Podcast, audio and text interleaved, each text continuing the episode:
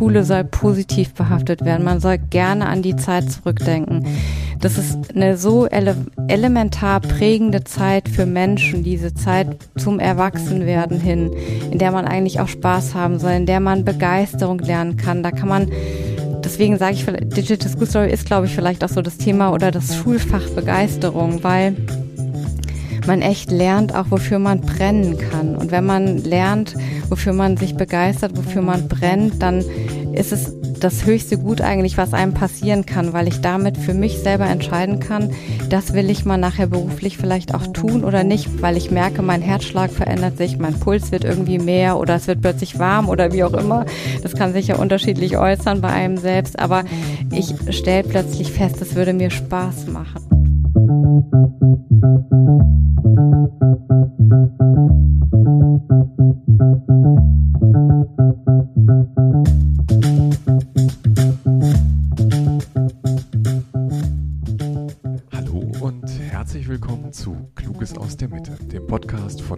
Sabine und Alexander Kluge. In unserem Podcast treffen wir Menschen, die Veränderungen im Unternehmen angestoßen haben, ohne Auftrag, mit mehr oder weniger Erfolg.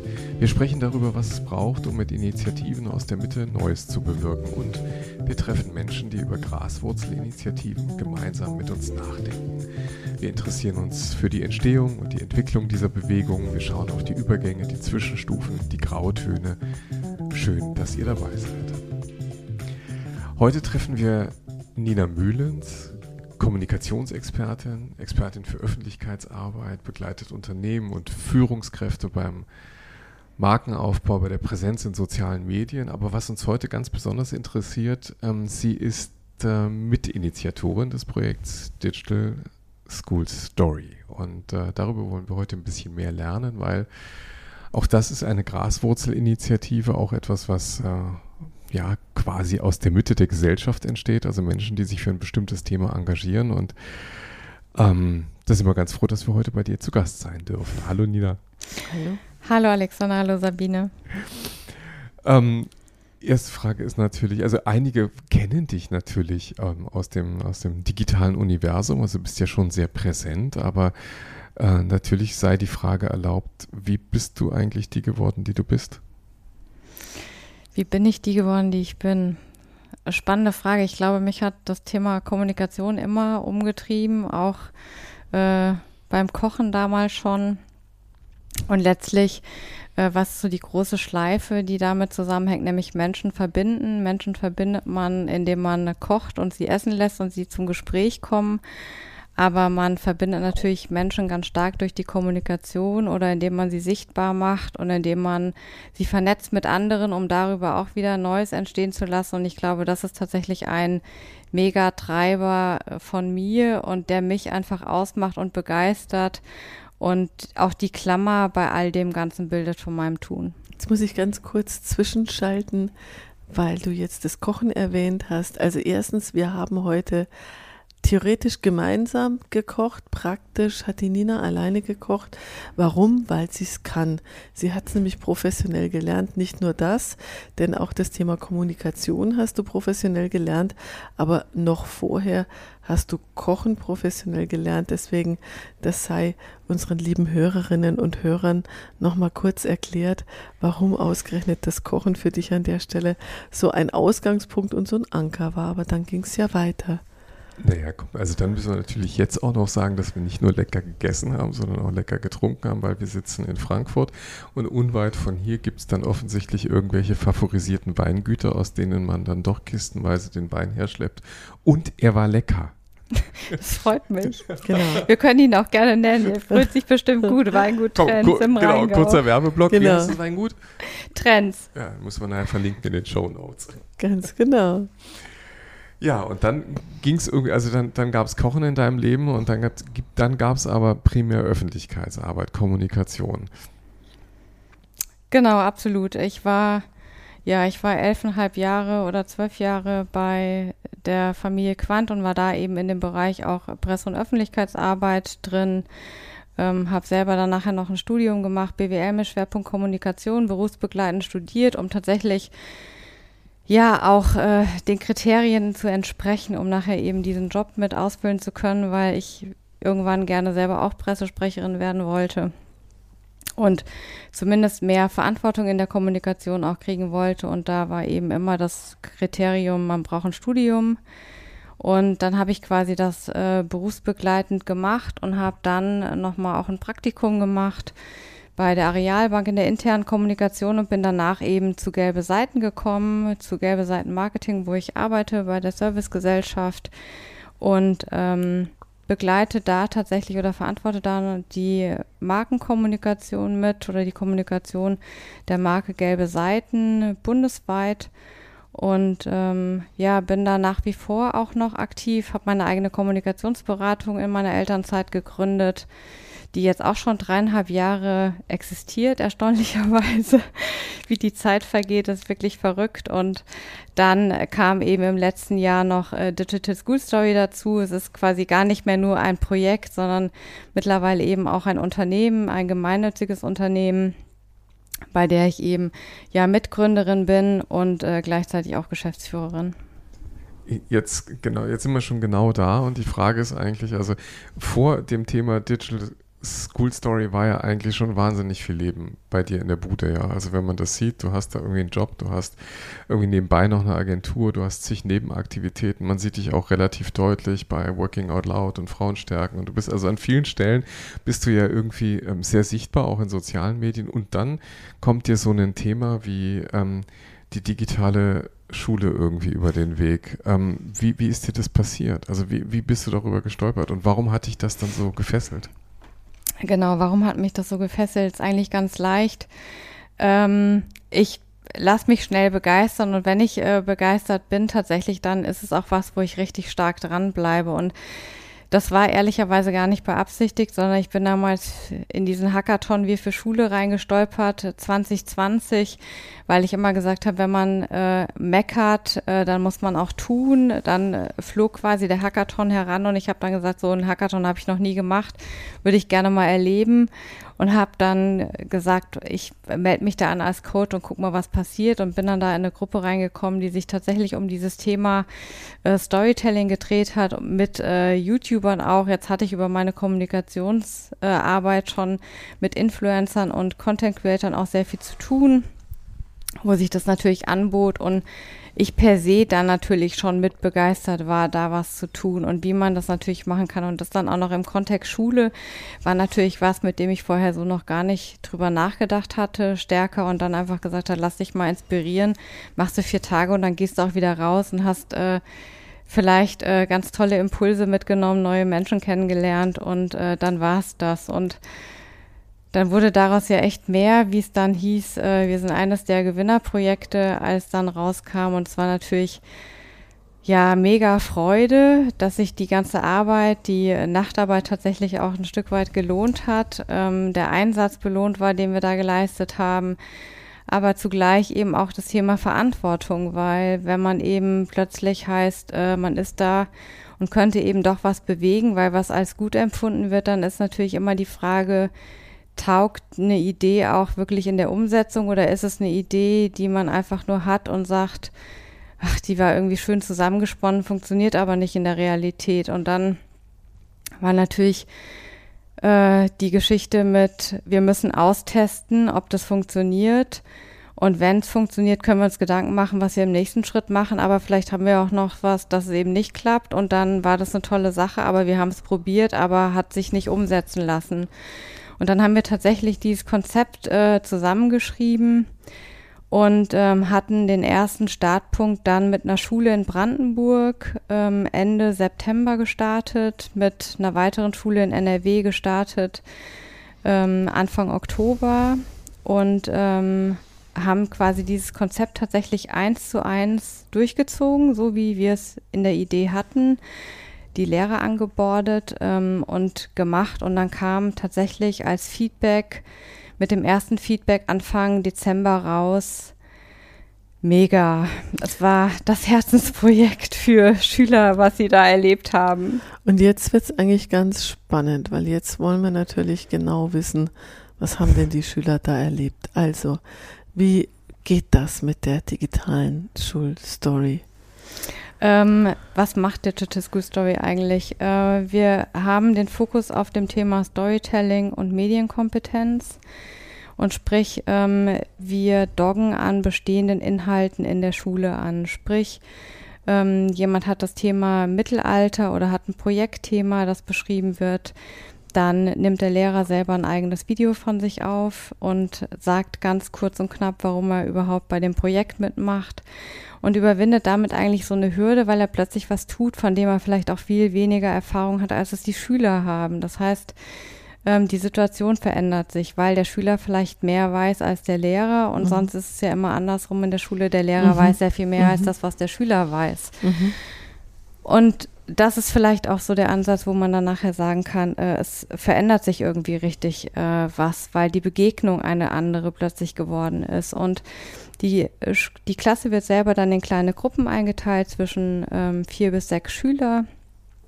Die arbeiten dann zusammen tatsächlich an einem Themenkomplex und erarbeiten über ein Storyboard tatsächlich ihre Story, ihren roten Faden, den sie als Geschichte zu diesem Themenkomplex erzählen wollen. Also dann eben in dem Fall zum Beispiel zum Thema Mittelalter. Genau, genau. Okay. Dann haben sie da mhm. einen Part, dann schreiben sie da ihre Geschichte und dann ist natürlich eben auch das zu visualisieren. Und was entsteht da für eine Verbindung? Nämlich es entsteht eine Verbindung zwischen Bild und Text. Die ist natürlich noch mal intensiver. Also erstens hat man sich sehr intensiv mit dem Thema im Vorfeld auseinandergesetzt, um diese Story tatsächlich zu entwickeln.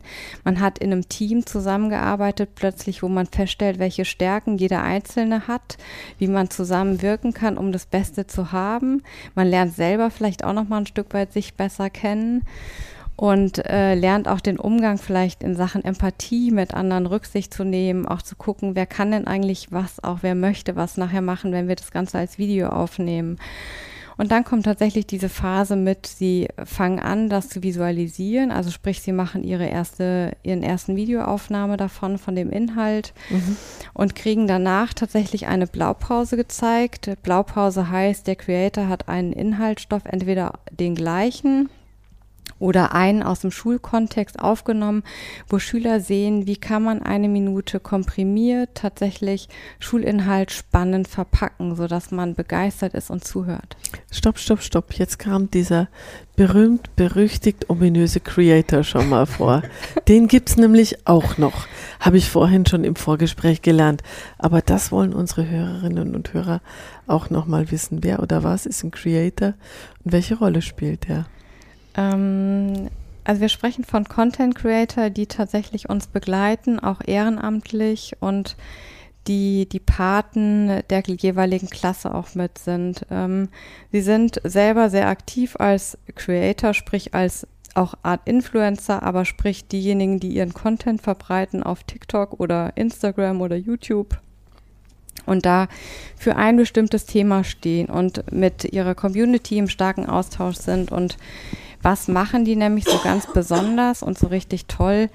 Äh, sie schaffen es tatsächlich, mit ihrer Community in Interaktion zu sein, Lösungen aufzuzeigen, ins Gespräch zu kommen und sie treffen einfach den Nerv der Zeit, weil nicht umsonst folgen Millionen Menschen tatsächlich manchen Creatoren oder auch Hunderttausende, die davon begeistert sind, was der Creator jeden Tag für Stories macht oder also erzählt. So, so ein Rezo wäre so ein Creator, ja wäre sicherlich auch eine Art von mhm. Creator. Okay, Zumindest ein Influencer, ein politischer, wie wir festgestellt haben. Ja, offensichtlich ja. Also Leute, die offensichtlich, also ähm, ein Creator ist jemand, der den Content erstellt, der eben offensichtlich Erfahrung darin hat und diese Erfahrung dann auch teilt mit mhm. euch. Also ihr, also das ist offensichtlich ein Teil eures Konzepts, dass ihr die auch zusammenbringt. Ähm, jetzt habe ich vorhin nicht ganz verstanden, das muss ich auch nochmal nachhaken. Ihr, also das erste war ja der Adressat der Lehrer. Also ja, du hast gesagt, ähm, der nimmt ein Video auf und hat damit. Der startet damit. Genau, also er muss etwas tun, was vielleicht ihm fremd ist, also mit dem neuen Medium. Und die, die Jugendlichen sind ihm ja, also seine Schüler sind ihm eigentlich voraus. Also die mhm. wissen, wie das geht. Warum ist das so ein wichtiger Teil, dass ihr den Lehrer da nimmt, um den Content zu erstellen? Also erstens geht sowas ja gar nicht ohne Lehrer, weil der Lehrer natürlich äh, derjenige ist, der ähm, ja die Klassenhoheit hat oder zumindest auch die Verantwortung der Klasse gegenüber. Mhm.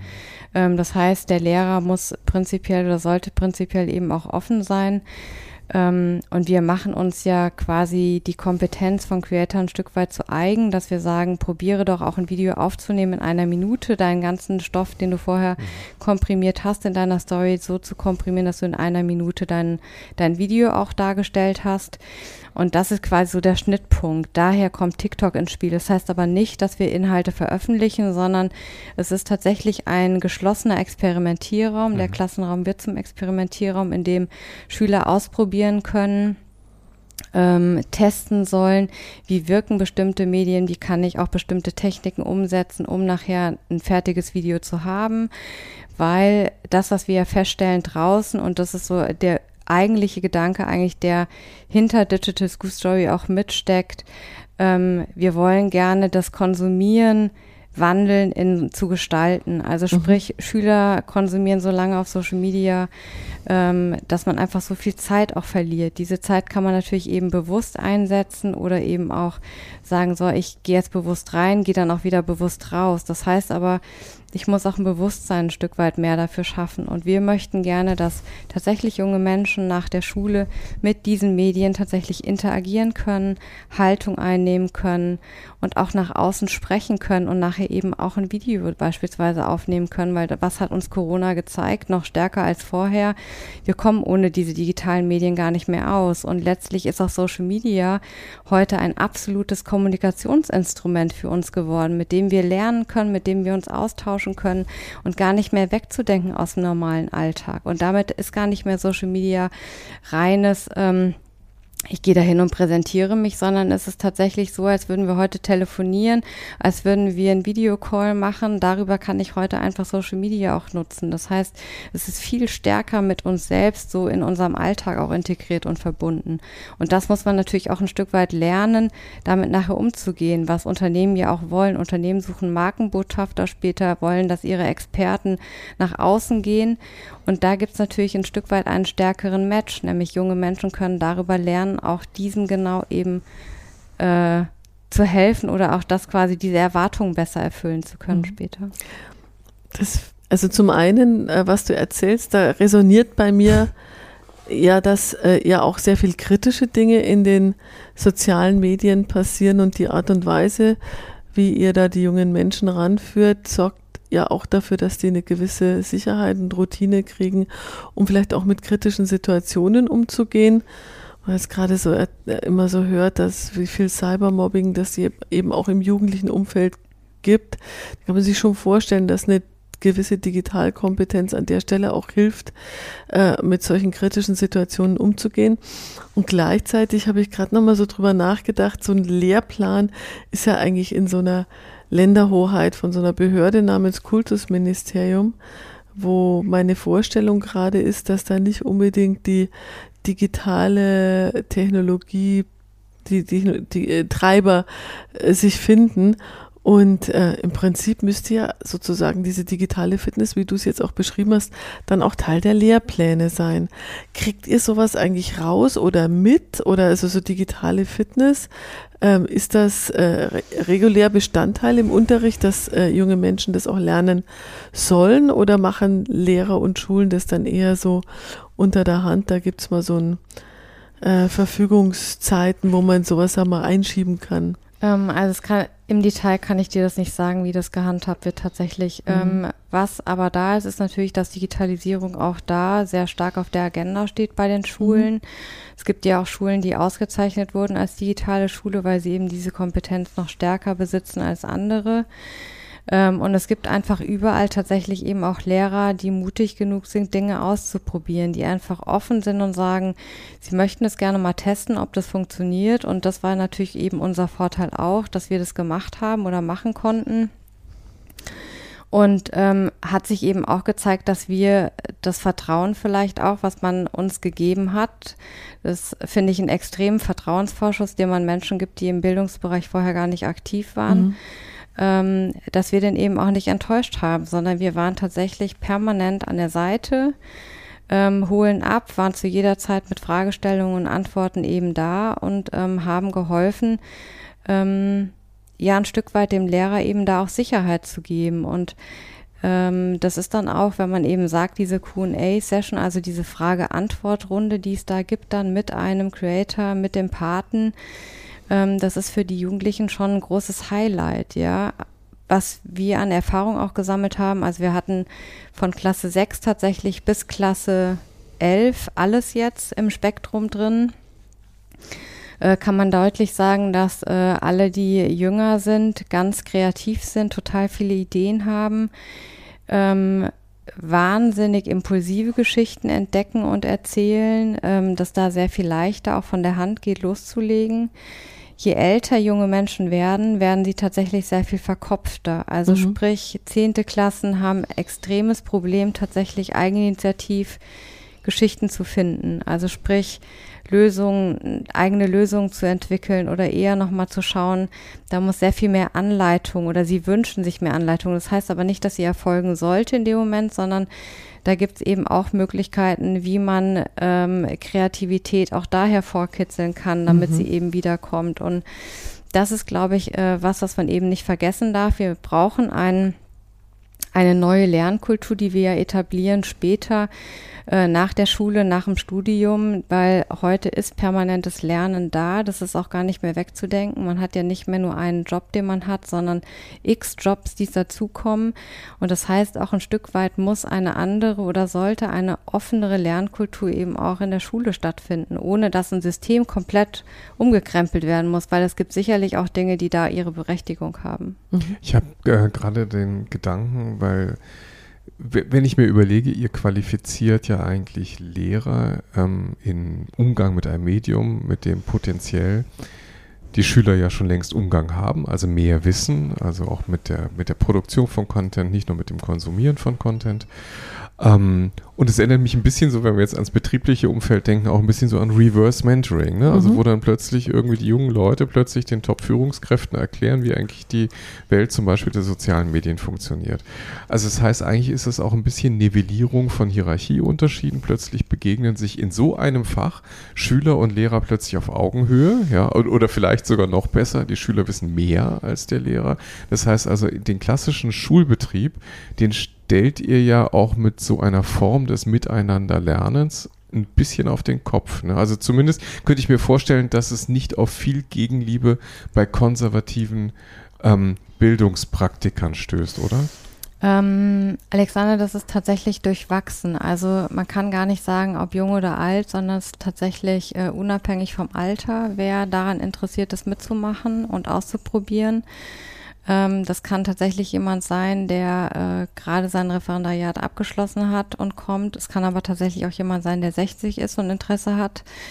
Ähm, ich glaube, dass es da tatsächlich so wie im Unternehmenskontext auch das Thema Mindset ist und was möchte man vielleicht anderen Menschen mitgeben und welche äh, wie sieht man seine eigene Rolle? Ich glaube, dass das ein entscheidendes äh, Thema bei so einem Projekt auch ist oder ob man sich öffnet.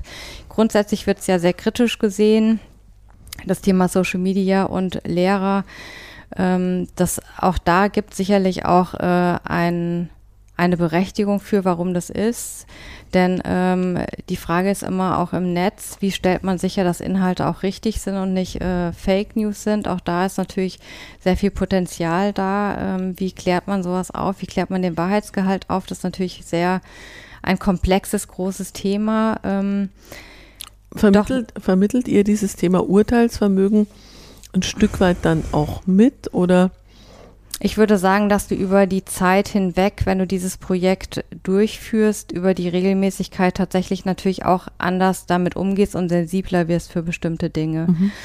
Und ähm, das ist natürlich auch das, weil wenn du äh, quasi mit einem Themenkomplex stärker Umgang hast, fängst du natürlich an, dich vielleicht auch für Themen anders zu interessieren oder auch anders zu begeistern und bist vielleicht auch motiviert, andere Dinge nochmal anders zu hinterfragen.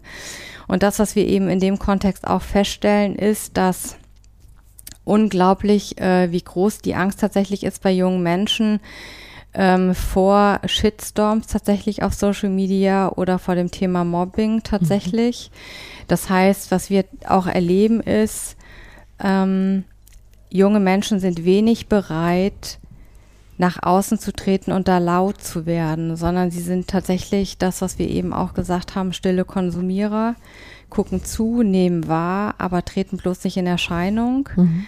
Ähm, so ein Bild hatten wir interessanterweise einmal selber bei einer Q&A-Session in der Klasse auch erlebt, wo erst alle nach außen gegangen sind, wir fast keinen gesehen haben und dann am Ende eben uns doch mitgegeben wurde, ähm, wie toll das war, dass sie die Möglichkeit hatten, an so einem Projekt teilzunehmen. Und das, glaube ich, spiegelt einfach auch genau dieses Verhalten wieder, was junge Menschen eben auch haben. Junge Menschen sind selber mitten in der Entwicklung. Da gibt's Hormone, die äh, reinspielen. Das sind unterschiedliche Lebenssituationen, die die haben. Es sind unterschiedliche Familiensituationen, die teilweise junge Menschen erleben plus der Lerndruck, der natürlich auch da ist, plus dann noch dieses Funktionieren auf Social Media draußen. Ich glaube, es ist in dem ganzen Kontext sehr, sehr viel, was auf junge Menschen einströmt.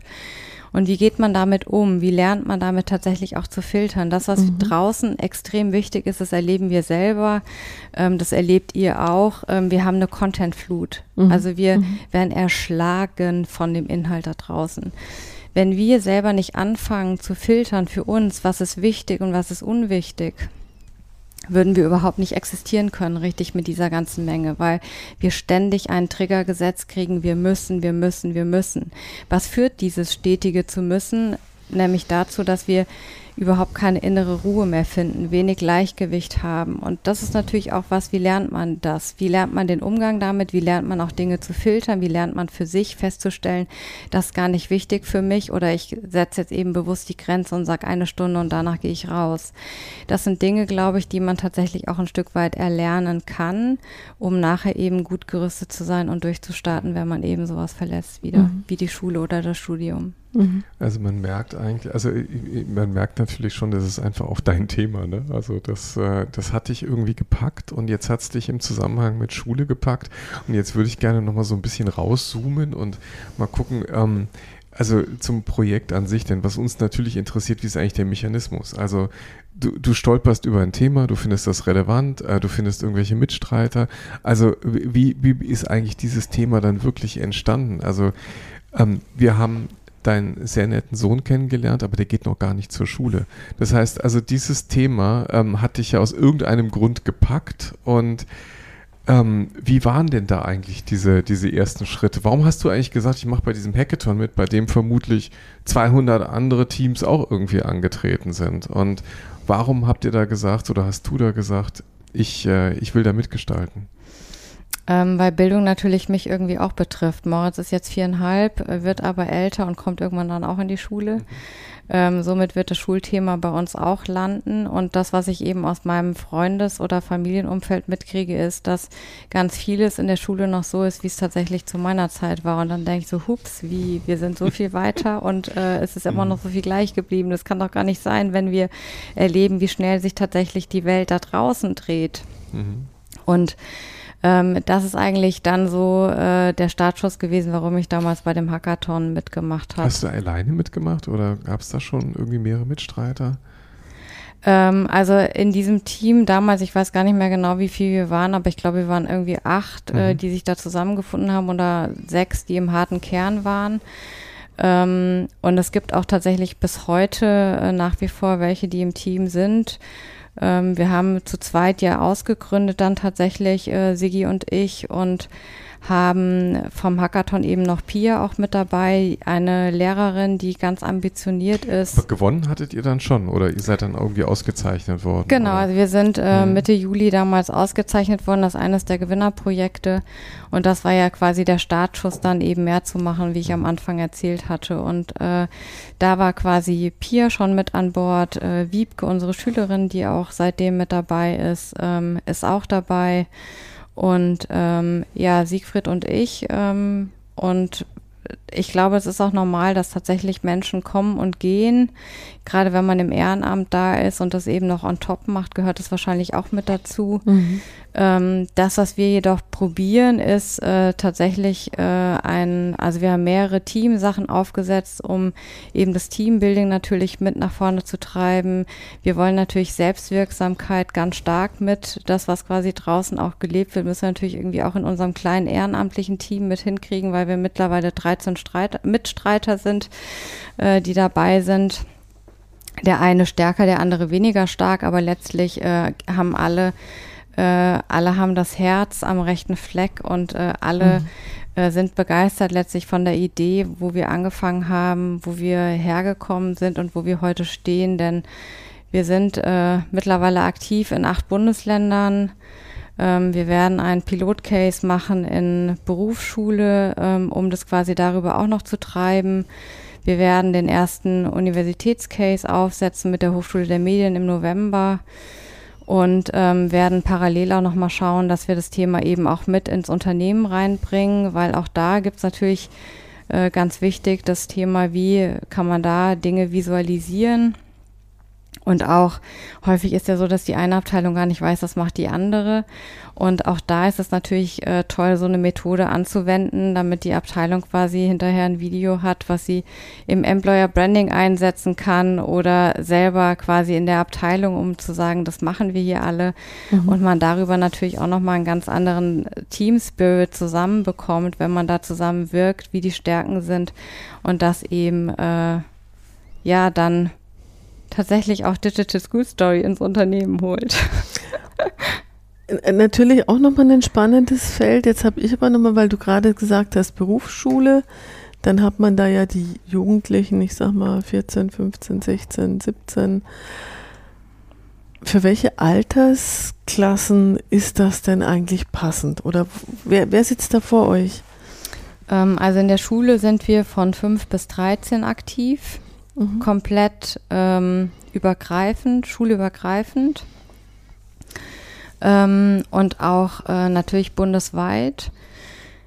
Ähm, Berufsschule ist tatsächlich äh, auch komplett eigentlich äh, umsetzbar für alle Altersstufen, weil auch da geht das Thema, ähm, wie erzählt man eigentlich äh, Stories tatsächlich? Also wie lernt man diese Kompetenz, Dinge mhm. in äh, wirkliche Geschichten zu verpacken, die tatsächlich äh, Mehrwert schaffen und auch, wo man zuhört. Denn das was, was machen wir da draußen? Wir haben so viel, dass keiner mehr richtig lauscht. Aber was können wir alle oder was mögen wir alle? Wir hören allen gerne Geschichten zu. Und dieser ganze Prozess jetzt nochmal, um auf das Thema Graswurzelinitiative zu kommen, also das ist ja jetzt irgendwie eine ziemlich umfassende Lösung eigentlich. Die muss auch Hand und Fuß haben, sonst kommt ihr bei keiner eigentlich behördlichen Organisation wie einer Schule durch die Tür. Das ist alles partizipativ entstanden. Ich meine, woher kam die Eingebung? Woher kamen die Leute? Oh, Tatsächlich nur ähm, machen. Also wir haben einfach nur ausprobiert und hatten einfach eine Idee, wie sich das umsetzen ließe und haben dann tatsächlich gemacht. Also es ging. Wie, wie habt ihr euch denn gefunden? Also ihr, also einfach machen muss. Erstmal müsste sich ja Menschen finden. Also wie habt ihr euch gefunden? Naja, wir sind ja über den Hackathon quasi in einem Team zusammengewürfelt gewesen und haben in dem Hackathon als Team Zufall? gearbeitet. Ja, alle per Zufall tatsächlich.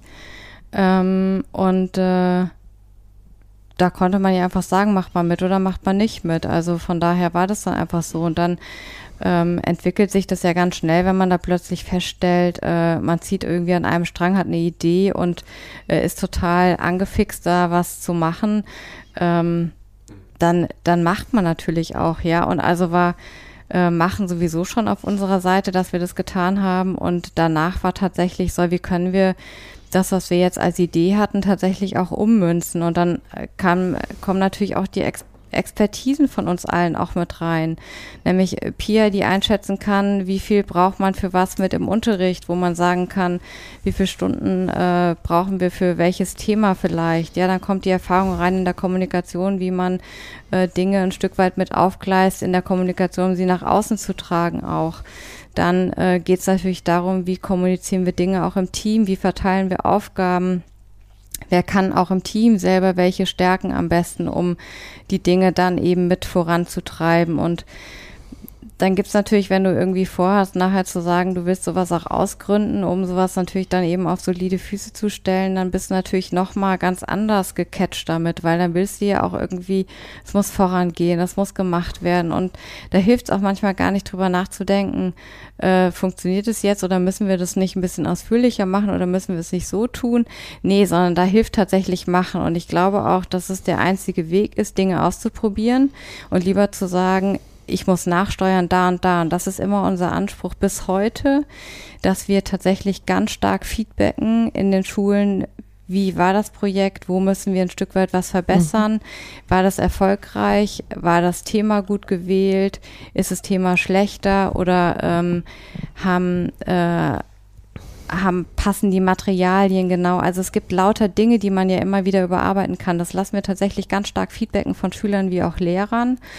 Ähm, gehen dann eben nochmal in den Austausch, wie können wir da Dinge auch wieder anpassen und verbessern. Und es gibt natürlich auch Anpassungen, wenn man sagt, von Klasse 6 bis 10 haben sie das jetzt beispielsweise gemacht dann muss man natürlich noch ein Stück weit mehr abbilden nachher in dem Prozess von 10 bis 13, weil wir natürlich auch agile Methoden schon im Minimum oder im kleinsten implementiert haben in unser Konzept und haben aber auch gesagt, naja, eigentlich können wir, wenn wir nachher Klasse 10 bis 13 haben, auch einen Scrum-Prozess komplett darüber abbilden. Und das sind natürlich Dinge auch, wie entwickelt man ein Projekt weiter. Man kann ja nicht stehen bleiben, da wo wir jetzt sind und sagen, so, das machen wir jetzt die ganze Zeit, sondern wir haben natürlich die Herausforderung zu gucken, welche Sachen müssen wir individuell anpassen. Also sprich, gibt es einen Tagesworkshop, wo wir reingehen. Also sprich, es gibt einen Projekttag in der Schule, die sagen, mhm. sie haben das Thema Nachhaltigkeit. Wie können wir das Projekt so umwandeln, dass es für einen Projekttag funktioniert?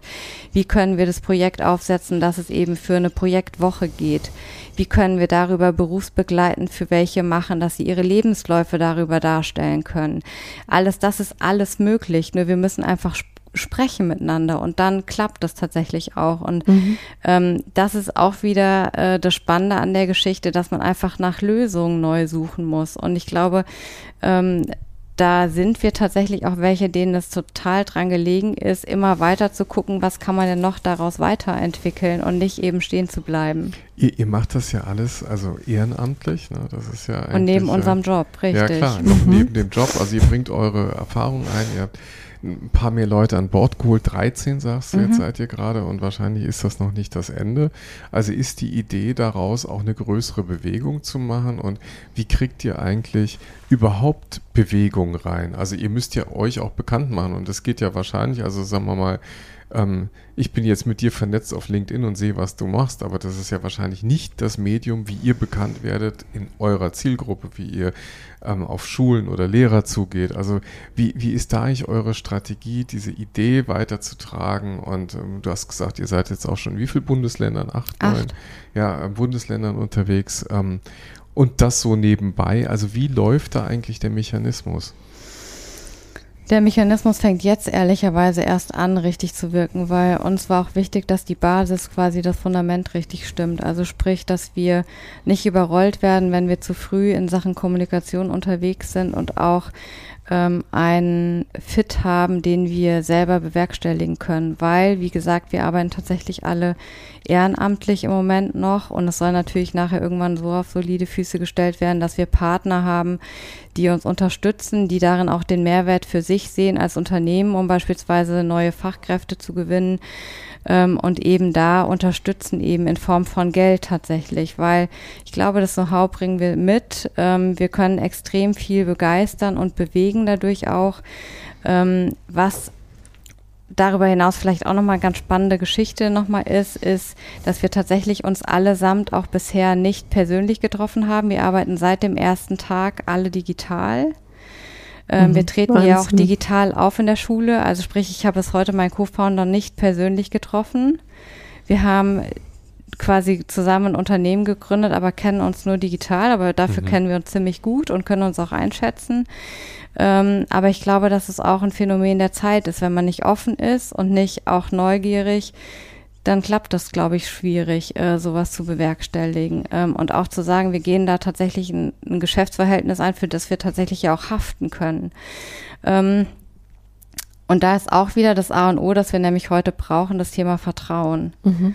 Ähm, also sprich, da zu sein, wenn irgendwie was ist. Und das ist auch tatsächlich was, was wir für uns auch haben, tatsächlich Innenwirkung, Außenwirkung.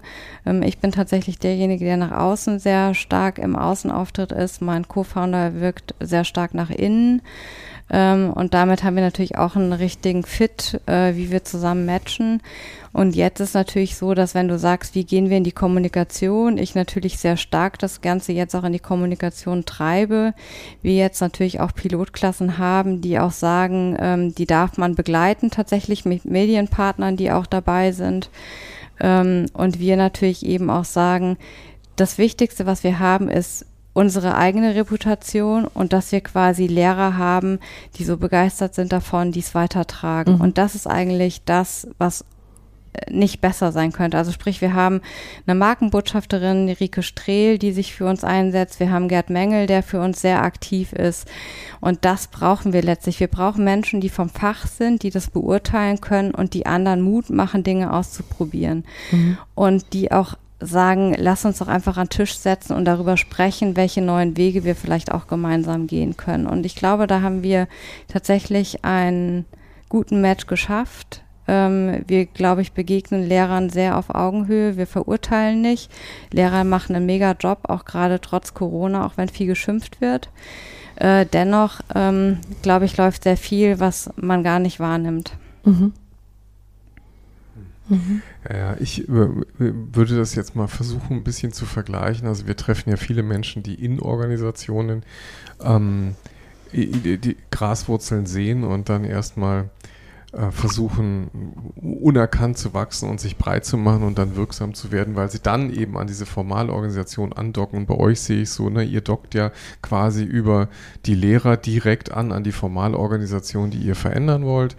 Ähm, und dann spielt es ja aber auch ein bisschen eine Rolle, wie das Gesamtsystem darauf reagiert. Also macht ihr euch eigentlich immer Freunde? Also ich meine, ihr habt ja da die Schule, ihr habt da die Direktoren, ihr habt da Ministerien, ein Kultusministerium, die vielleicht es eigentlich spannender finden, lieber den Lehrplan ähm, für Englisch mit Shakespeare zu besprechen, als vielleicht ähm, digitale Kompetenzen beim Erstellung von ein-Minuten-Videos irgendwie Aber zu der erproben. Gag ist ja jetzt, dass Wobei man, man das ja so verheiraten muss, der Inhalt, äh, ne? der Inhalt ist ja immer noch die Schule. Tatsächlich, das ist ja das, was wir eben auch ähm, wirklich machen.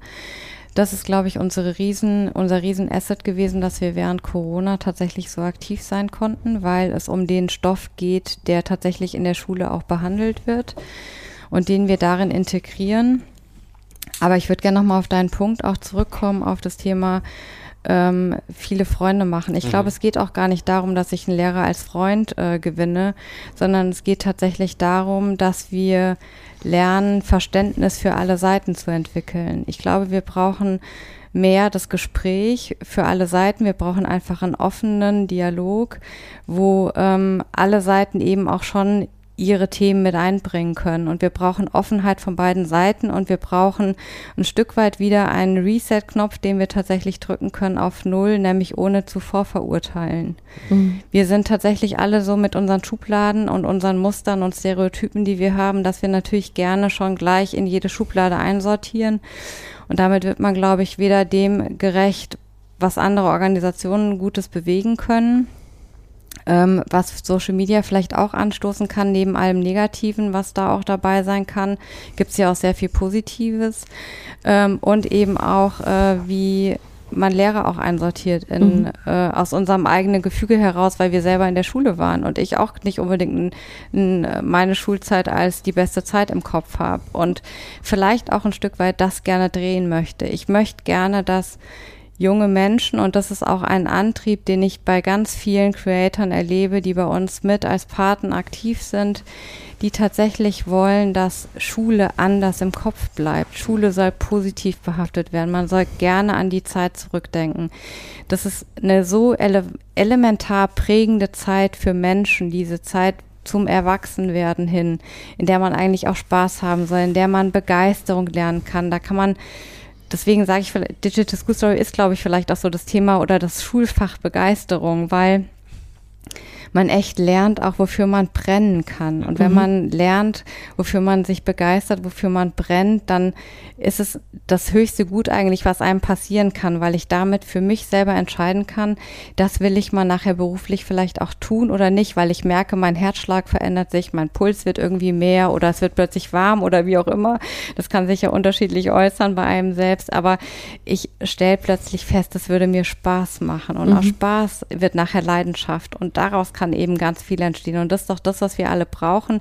Der Job muss doch Spaß machen. Und das vergessen wir einfach. Und wenn ich das anfange, tatsächlich schon in der Schule mitzuleben, dann habe ich doch einen viel leichteren Einsteig und ich hoffe sehr, dass es dadurch auch einen viel besseren Fit gibt zwischen Unternehmen und jungen Menschen. Ich habe neulich so einen, also für mich dann sehr nachdenklich machenden Spruch gelesen, der hieß, ähm, ich möchte eigentlich gerne ein Leben, äh, von dem ich nicht ständig denke, dass ich mich im Urlaub davon erholen muss. Ne? Und das ist ja eigentlich für Kinder teilweise auch ähnlich, dass die eigentlich immer so nach den Ferien sehnen, weil halt das, was ähm, ihnen da in der Schule abverlangt, echt, ähm, also viel ist auch an, an, an Frustrationsfähigkeit, weil eben viele Dinge nicht so laufen, weil Performance halt eine riesengroße Rolle spielt und die Leidenschaft und die Talente, blöderweise die individuellen, eigentlich nach wie vor immer noch nicht so sehr. Freiraum brauchst, ne? Mhm. Mhm. Wo ist Digital School Story in drei Jahren, in fünf Jahren?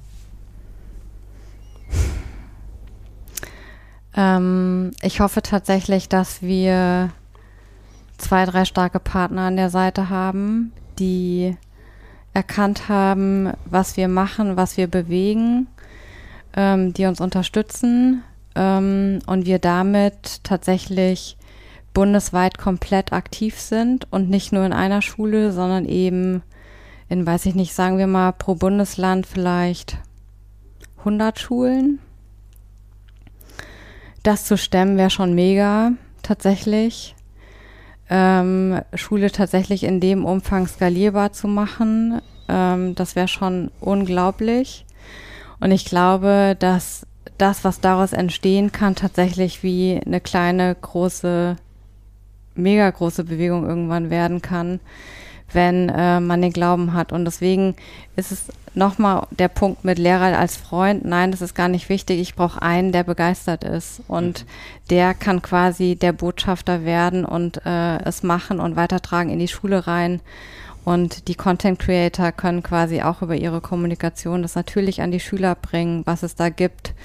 Und so ist auch teilweise eben auch der Austausch. Und dass, dass eben ältere Schüler tatsächlich anfangen, das selber zu kommunizieren in ihren Stories. Oder wir hatten tatsächlich auch welche, die ihre Urkunden, es gibt Zertifikate danach, wenn sie das erfolgreich mhm. abgeschlossen mhm. haben, ähm, für Lehrer wie auch für Schüler und auch für die Schule natürlich, weil das ist auch eine Auszeichnung für die Schule, das zu tun. Ähm, und die das dann posten in ihrer Insta-Story oder in ihrem äh, Post einfach mit erwähnen, sie haben daran teilgenommen und zeigen das Zertifikat und das ist eigentlich was, was einen ein Stück weit auch stolz macht, dass so eine Idee, die so entstanden ist, tatsächlich so eine Wirkung entfalten kann und so viel Gutes bewirkt und ähm, echt Menschen gibt, die da begeistert sind. Mhm. Wir wünschen dieser Bewegung natürlich echt viel Erfolg, weil wir merken ja, wie du dafür brennst. Das ist eigentlich total schön zu sehen.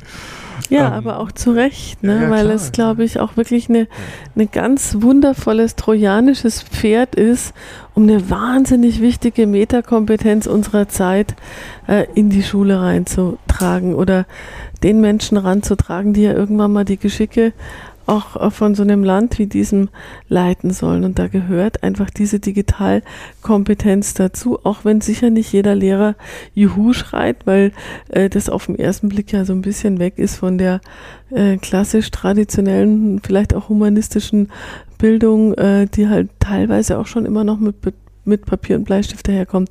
Aber die Frage stellt sich eben nicht, ob das jetzt jemand toll findet oder nicht, sondern ob das den Menschen hilft, später mal äh, ihr Leben zu meistern. Und äh, das glaube ich ganz stark. Hm. Du bist jetzt dabei, so eine Bewegung loszutreten. Und jetzt ist natürlich die Frage, die stellen wir immer allen unseren Gästen in unserem Podcast. Ähm, was rätst denn du Menschen, die selber Lust haben, auch, also die ein Thema trägt, die, die, die irgendwie Lust haben, etwas zu verändern, aber nicht genau wissen, wie sie es anpacken sollen. Wie, wie schart man Menschen hinter sich? Wie tritt man so eine Bewegung los? Was sind denn da eigentlich? Also was wäre so ein Rat an Menschen, die selber sowas starten wollen? Hm, mein Rat wäre tatsächlich zu überlegen, ähm, taugt die Idee, die man hat und die auch so schnell wie möglich zu testen, weil das nachher so ein bisschen Validität für einen selbst gibt, ob das eine Idee ist, die äh, man einfach ja zusammengesponnen hat oder die tatsächlich eben auch ähm, das Potenzial hat, mehr zu werden und ähm, auch gar nicht traurig zu sein tatsächlich, ob eine Geschichte eben was nicht wird, weil ähm, manchmal glaube ich, ist es sinnvoll, tatsächlich Dinge auch abzubrechen, als sie ewig hinauszuzögern. Mhm. Ähm, denn auch das gehört dazu, das gehört auch nachher dazu, wenn man irgendwann Unternehmer wird, dass man auch sagen kann, ähm, hier mache ich den Cut ähm, und mache das nicht endlos weiter. Und dass es nachher zur Bewegung wird und sich Menschen drumherum scharen, das kann ich ehrlicherweise aus eigener Erfahrung jetzt sagen, das passiert nachher ganz automatisch. Mhm. Und ich glaube auch nicht, dass man es so bewusst beeinflussen kann, weil die Menschen werden nicht bleiben. Also erstens brauche ich Menschen, die tatsächlich auch ein Stück weit wissen, was intrinsische Motivation ist, die Dinge tun, aus sich herausgetrieben, ohne den Geldfokus oder einen anderen großen Fokus dazu haben. Oder auch nicht ähm, berechnend sind, dass daraus für sie was resultiert, sondern die tatsächlich ähm, aus sich herausgeben können. Das ist, mhm. glaube ich, ganz wichtig bei so einem Punkt. Und dann ist es, wie sehr kann ich mich selber tatsächlich damit identifizieren. Und wenn ich mich damit 100% identifiziere, wird es immer schaffen, Menschen von der Idee zu begeistern. Weil das lässt sich nicht mehr leugnen, das lässt sich nicht mehr wegdenken. Wenn ich sage, wenn du mir sagst, äh, man merkt, wie du dafür brennst, dann ähm, ja, danke. Ich äh, brenne tatsächlich dafür. Ich habe nicht gedacht, dass es ein Herzensprojekt werden würde, aber das ist es inzwischen geworden. Und ich kämpfe sehr dafür, dass wir den, ähm, dass wir das auch vorantreiben können weiter und dass wir tatsächlich auch eben das Funding kriegen, um das Ganze eben wirksamer noch machen zu können, als es im Moment ist. Das wünschen wir euch. Von ganzem Herzen. Von ganzem Herzen. Also, Danke. liebe Nina, ganz herzlichen Dank, dass du deine Gedanken mit uns geteilt hast, dass du diese Geschichte auch erzählt hast, die ja auch wiederum eine ganz spezielle Geschichte ist für unseren Podcast. Also auch, auch so eine Geschichte hatten wir noch nicht und es war ganz wunderbar zu sehen, wie man ähm, auch auf dieser Ebene ähm, mit, mit ganz viel Herzblut und Lust irgendwie eine, eine Sache lostritt für, für etwas Gutes in dieser Welt. Also dafür äh, schätzen wir dein Engagement und wünschen wir dir ganz viel Glück. Dankeschön, ihr beiden. ähm, für die Hörer natürlich, wir freuen uns, wenn ihr die Geschichte teilt und äh, gerne auch unseren Podcast weiterempfehlt, äh, den natürlich bewertet. Ihr findet den Podcast ja auf allen ähm, gängigen Plattformen. Und äh, wir empfehlen natürlich auch an der Stelle gerne unser Buch, die Graswurzelinitiativen in Unternehmen zu lesen. Wo die kann ich auch nur empfehlen. Ja, die, danke. das muss ich jetzt kurz ja. sagen, unsere eigene kleine Werbepause heute auf die Shortlist der Bücher für den Get, äh, Get Abstract Award gekommen sind, wo ich gleich ein bisschen Herzklopfen kriege, wenn ich das Sehr erzähle. Sehr verdient. Danke. Ein tolles Buch. Dankeschön. Also, ähm, wie gesagt, auch ein Dank an die Hörer, dass ihr dabei geblieben seid. Ähm, für uns bleibt es jetzt nur noch zu sagen, goodbye. Es war ein schönes Gespräch mit dir, liebe Nina. Und, ähm, es war toll. Vielen Dank für die Einladung und dass ich meine Geschichte teilen durfte. Wir haben uns sehr gefreut und wir freuen uns auch, wenn unsere Hörerinnen und Hörer beim nächsten Mal wieder zuschalten, wenn es dann heißt Kluges aus der Mitte. Dankeschön. Tschüss. Tschüss.